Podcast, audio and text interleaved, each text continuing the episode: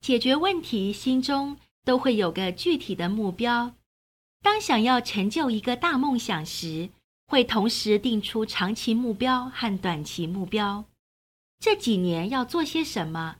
这几个月要怎么做？今天的工作等等，会定定具体的目标，并想好达成的方法，然后再采取行动。解决问题最简单的方法。在故事中学会麦肯锡五大思考工具。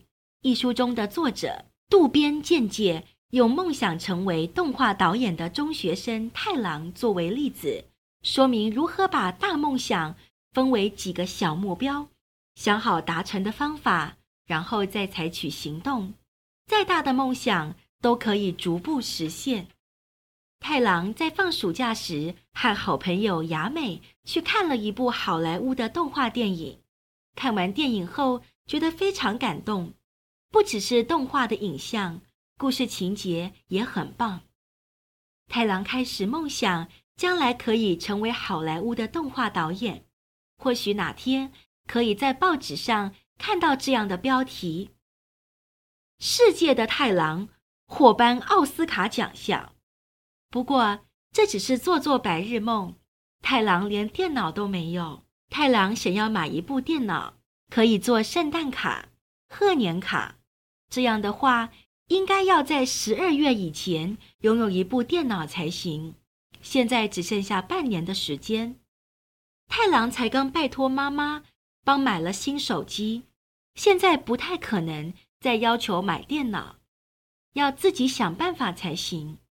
每个月的零用钱六百元，如果每个星期六帮邻居遛狗，每次会给我六十元，一个月下来就有两百四十元。存款里还有上次剩下的压岁钱四千元。可是平常要买买 CD、游戏之类的，会花掉不少，存不了什么钱。算一算，每个月平均要花两百九十元。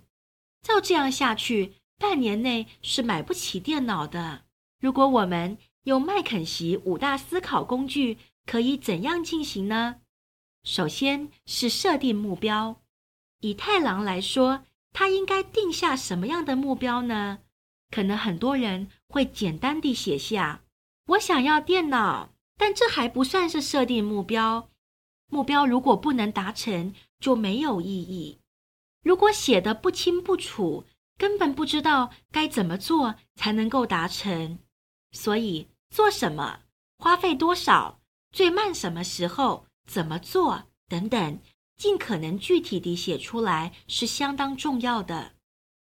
好的设定目标方式应该是：该怎么做，我才能在半年之内不向人借贷，自己存够钱，买一部樱花公司制造。价值一万两千元的二手电脑呢？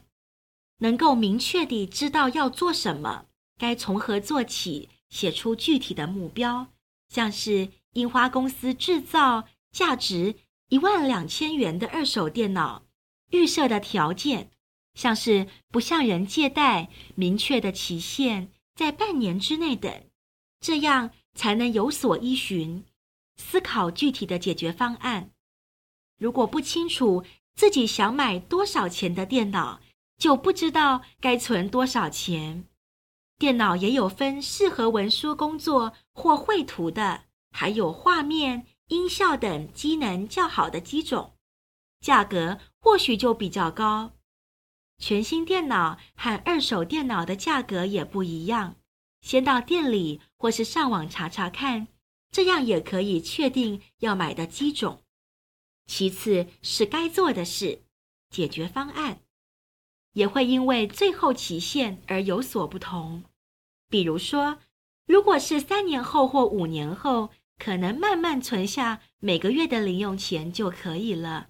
但是太郎只有半年的时间，他就需要其他的解决方案，再加入怎么做才能达成目标，该做些什么，等和行动有关的项目，就可以想出更具体的解决方案。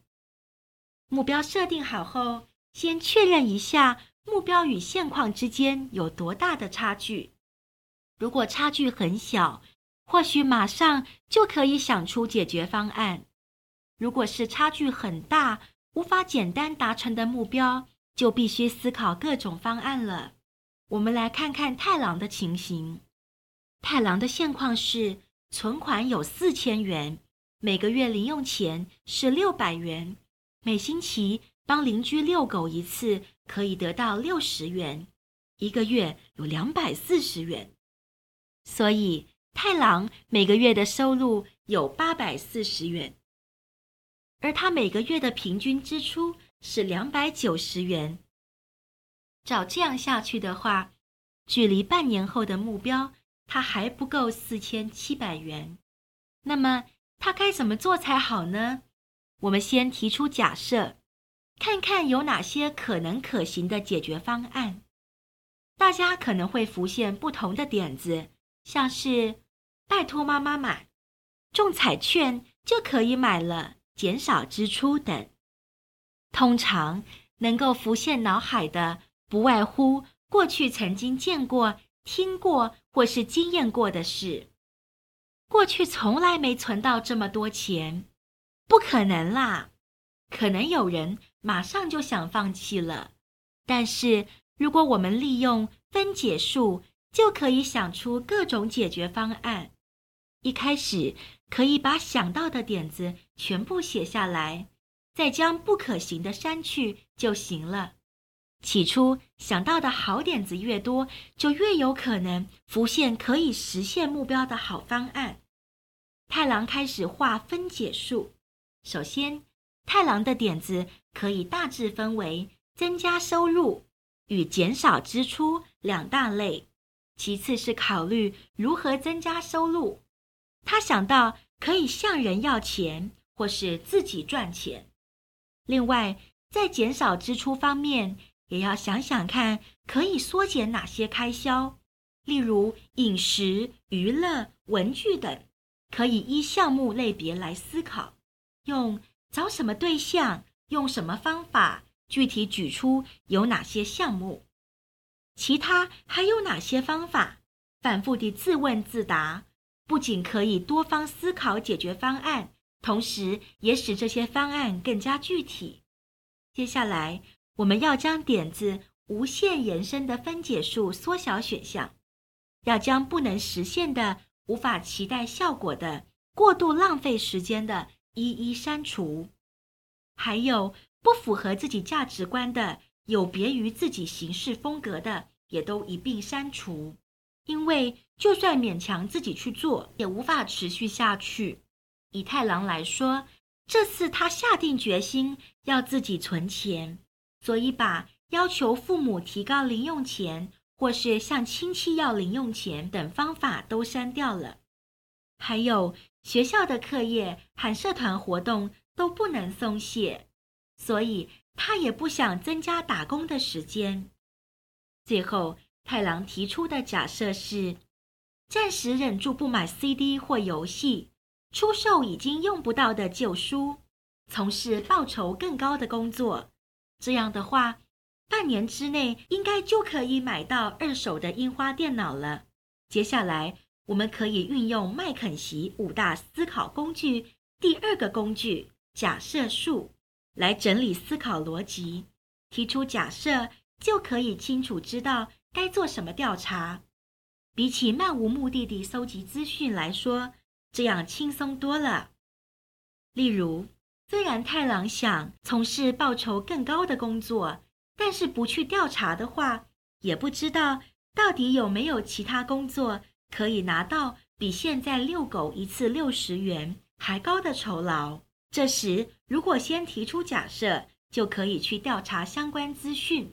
例如，帮别家遛狗可以拿到多少钱呢？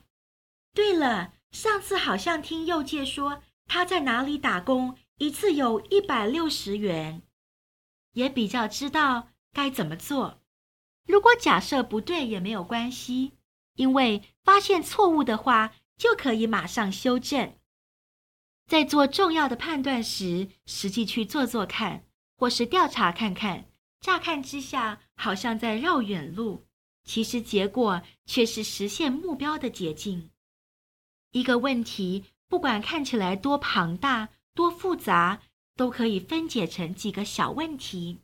只要注意到这一点，我们就会变得比较有自信，也会比较乐观，可以从容地面对问题。就像太郎，他离成为动画导演的距离又近了一步。